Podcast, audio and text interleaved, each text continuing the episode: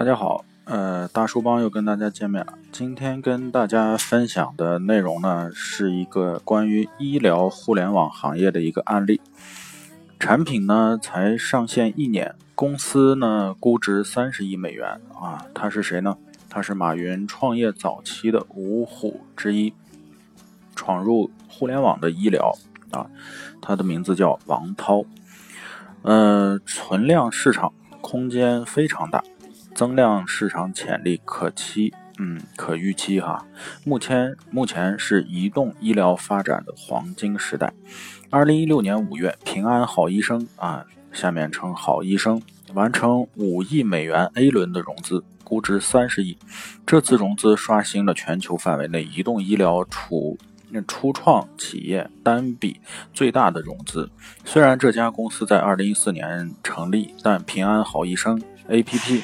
正式上线却是二零一四二零一五年四月，也就是经过一年的时间哈，呃，也就是说拿到 A 轮融资的时候，好医生产品才上线一年，业绩啊认为呢，呃，平安好医生的估值过高，甚至很难想象这家公司可以融到那么多的钱，这很正常啊。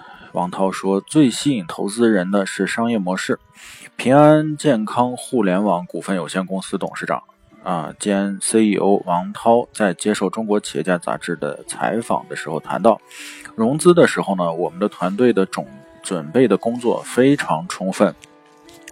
新的理念啊，马明泽用人大胆的传闻。再次得到印证。二零一三年底，王涛接受了马明泽的邀请。在此之前，王涛与马明泽互不相认。他非常有人格魅力啊！这是王涛第一次见面马明哲对他的印象。马明哲想邀请王涛加入平安集团。此时呢，王涛没并没有医疗健康从业的经验啊。马希望他未来担任中国平安战略级业务部部署啊。的这个使命啊，也就是管理健康的使命。王涛还记得第一次见面啊，马明哲就在黑板上画构架啊，讲平安的互联网健康医疗的布局。平安集团呢，一直重视五年的规划，希望比竞争对手更早一步看到行业发展的趋势，并迅速的站位。但马明泽在互联网健康医疗领域的布局仿佛更早。十年前，平安就开始购买医药品牌，准备做医网啊、药网、信息网三网合一。但马明泽对王涛讲，自己一直没有找到合适的人能够把这块业务。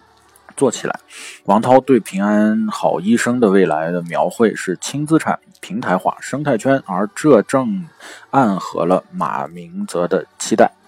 王涛拥有深厚的技术背景和平台管理经验，他2004年加入阿里巴巴集团，担任技术呃集团技术副总裁。二零零七年，成为阿里巴巴集团资深总裁兼阿里软件总裁，是马云创业早期的五虎将之一。作为阿里巴巴的核心的决策成员，嗯，王涛对于电商领域的 B to B、C to C、B to C 的模式有深刻的理解。他十年前就有这个想法。所以我觉得这不是心血来潮、一时的冲动。像我们做一件事情，最怕的是老板赶时髦啊，干两天就说不干了。马明泽对互联网医疗的未来发展定位和对业务的呃拿捏打动了王涛。我们在做一件非常创新的事情，有的时候呢，体制外的人来创新，反而可以跳出圈子。他说，二零一三年底，王涛来到平安集团两周以后，在第一个早呃周六的早晨，突然收到了还在会议上马明哲发来的微信。微信的内容大概是：以后平安医生可以取消早上唱诗歌，嗯，九点时大家可以。听一下就可以了。这件事让王涛印象深刻，因为马明哲打破了他自己的铁律。三十年来，平安集团九点晨会，不论员工和高管都要一起唱诗歌，这是平安文化的一种体验。马明哲当时会上对高管说：“咱们的互联网团队，新的公司，我要给他。”更加开放的政策，毕竟文化差异比较大。对于2016年初的 A 轮融资，王涛表示，中国的医改整体进行比较缓慢，这也是决定了与之相关的移动互联网要赚快钱很难。我们选择投资人的时候，主要挑选了意愿做长久投入并看好这个行业、跨行业的史上呃产业商业机遇。和追求长期更大发展的投资商，介于投资方的要求，平安好医生一直没有对外泄露过投资人的信息。不过，王涛表示，嗯，然后资金主要来自于海外啊，包括世界顶级的投行以及平安集团以外的保险公司。呃，好医生在变得更加开放。从融资上看，这家公司不仅啊，背靠平安银行啊，还连接更多的保险公司、医疗机构，从而打造移动互联网医疗健康平台的第一入口。截至目前，好医生的注册已经到了1.5亿人左右。王涛表示，存量的市场空间巨大，增量的市场潜力可期。这是目前移动医疗发展的黄金时代，大健康存。呃，存量市场仅以医药电商为例，在目前四千五百多亿的传统零售市场模式下，预计二零一九年，呃，电商啊医药上线交易应该超过千亿的规模。而随着移动设备以及应用的普及，增量市场依然可期啊！移动医疗能跨越时空，弥补信息以及医疗资源不对等的问题。举例。啊，举个例子，当我们身体健康啊，抱有医患的时候，第一呃反应希望有一个专业的医生找找问答解惑啊，提供专业的就医指导。这部分需求保守估计每天有四千万，这也是为什么好医生上线仅仅两年，日咨询量就达到四十五万人次，增长空间巨大。咨询问诊必将成为移动医疗的第一入口。好，轻中有重。王涛和马明哲对于平安好医生的未来的定位不谋而合，就是轻资产布局。但王涛也表示，好医生的布局其实是轻中有重。平安好医生所谓的轻，是通过平台联合医院、健康机构管理，那么还有医药流通等医疗健康产业中的各个环节，而重。则是自制的专业医疗团队，其他保险公司可能去买医呃医院了，或者自己建医院了啊。我们重心不是在建线下的互联网医院。呃，让上千名医生团队通过互联网医院解决用户一站式的需求。目前，好医生的专业医生已经超过一千多人啊，吸引这些体制内的专业才人才加盟。除了平时绝对相对的优厚待遇，好医生也给了优秀人才建立了期权啊期权制度。相当于打开了一条新的互联网医生未来职业通道，呃，打造第一入口用户呢，就是核心竞争力。有了更多的忠诚高端的用户，那么才能吸引更多的产业链合作伙伴。所以现在对于好医生来说，最重要的是增加用户粘性，做好用户体验。医疗是刚需低频行为，而互联网的定律是高频做入口，低频做利润。呃，平安好医生又增加了很多高频的健康管理模块啊，如为了为了呃为了满足啊呃用户医疗健康内容的需求，好医生又布局了健康直播、健康头条的两大平台业务，设立中医养生栏目，邀请专家进行健康直播等。呃，据悉该模块业务每日。贡献了数百万高端的粘性用户啊！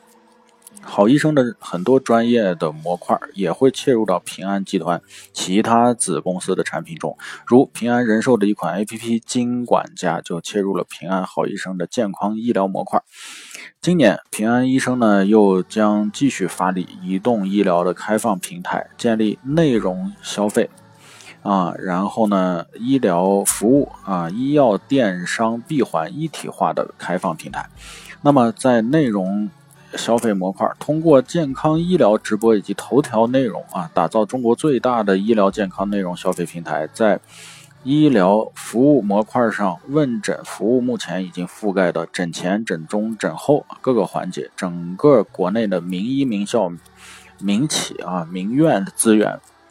彻底打通医疗，呃，移动医疗的药加医的各个环节，这一个平台模式将为平安好医生带来巨大的商业价值空间啊！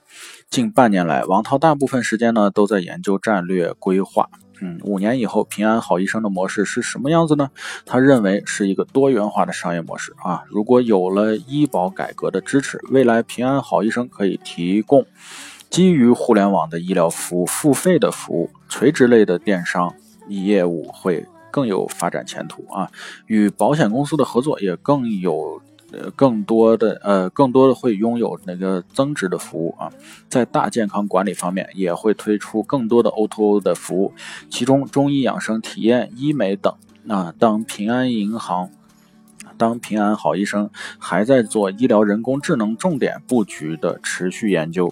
按照王涛的构想啊，呃，医疗 AI 是未来互联网医疗杀手杀手级的产品啊，呃，而好医生做大差异化的优势在于基于医疗医疗闭环服务产生的数亿级的医疗数据。